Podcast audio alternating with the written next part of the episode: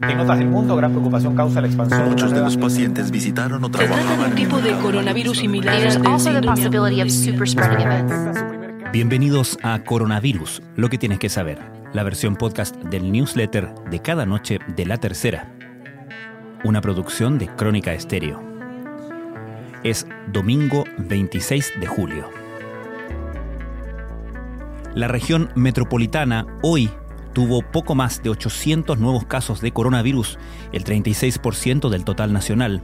Alguna vez, en lo peor del brote de la capital, representaba el 90% del país. En sus comunas, la disyuntiva mayoritaria es si está o no el escenario para avanzar de la fase 1 a la 2, denominada transición, o si la medida es aún apresurada por el volumen que persiste de casos. Pero la preocupación hoy está a nivel regional. Arica, Atacama, Coquimbo y Los Lagos presentaron en esta jornada cifras elevadas. En las dos últimas regiones no ha habido además ningún tipo de cuarentena, medida que sí se está aplicando para las capitales regionales de las dos primeras.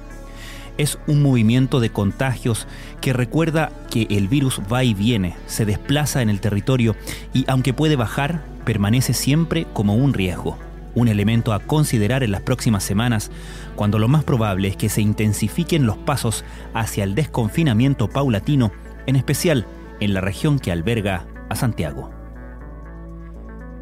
Esto es lo que destacamos en la cobertura de la crisis del coronavirus en la tercera. Son 2.198 los nuevos casos de COVID-19 confirmados en la última jornada, según informaron este domingo las autoridades del Ministerio de Salud en la entrega de un nuevo reporte del avance de la pandemia en el país. Se trata de la cifra más baja en tres días. El subsecretario de Redes Asistenciales Arturo Zúñiga precisó que ayer se registraron 1.620 casos sintomáticos, 449 asintomáticos y 129 que aún no han sido notificados. Con ello, el total de contagios ascendió a 345.790 con 18.583 casos activos. Vemos con preocupación algunas regiones donde las cifras han aumentado, dijo este domingo la subsecretaria de Salud Pública Paula Daza, quien alertó sobre la situación que se vive en la zona norte del país. Nos preocupa la región de Arica y Parinacota, donde hemos visto en la última semana un 37% de aumento, dijo la subsecretaria, y continuó, la región de Tarapacá con un 28% de aumento y la región de Atacama con un 91% de aumento. Consultado por las medidas sanitarias de cara al plebiscito de octubre, el titular de salud Enrique París se mostró llano a considerar la posibilidad de suspender de forma extraordinaria las cuarentenas para permitir que la gente concurra a los locales de votación. Cuarentena, confinamiento, toque de queda, insomnes, recluidos y cautelosos. Los conceptos sobran para graficarlo. Desde marzo hemos tenido un año que no imaginábamos. Las restricciones sanitarias podrán flexibilizarse, pero la cuarentena ya ha provocado cambios que probablemente dejen huellas en los chilenos. Esta recopilación de datos hecha por la tercera abre una ventana a nuestra vida confinados desde diferentes perspectivas. Esta mañana el alcalde de La Reina, José Manuel Palacios, anunció la reapertura del Parque Mahuida.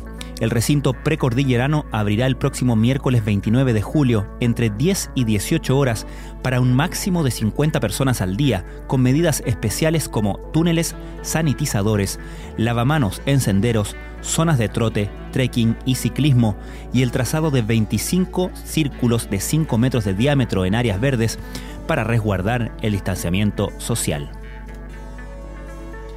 Cuando la revista The Lancet dio a conocer a comienzos de la semana que las pruebas realizadas por un equipo conjunto de la Universidad de Oxford mostraron que la vacuna contra el coronavirus es segura y tiene la capacidad de generar una respuesta positiva en el sistema inmune, todos los ojos se dirigieron hacia Sarah Gilbert, la vacunóloga británica que dirige la investigación.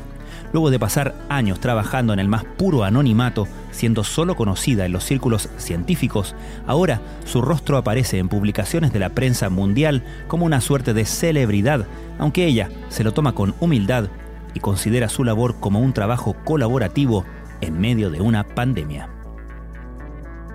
Esto fue Coronavirus, lo que tienes que saber, la versión podcast del newsletter de cada noche de La Tercera. La redacción es de Sebastián Rivas, la producción de Crónica Estéreo, el podcast diario de La Tercera. Soy Francisco Aravena, que tengan muy buenas noches.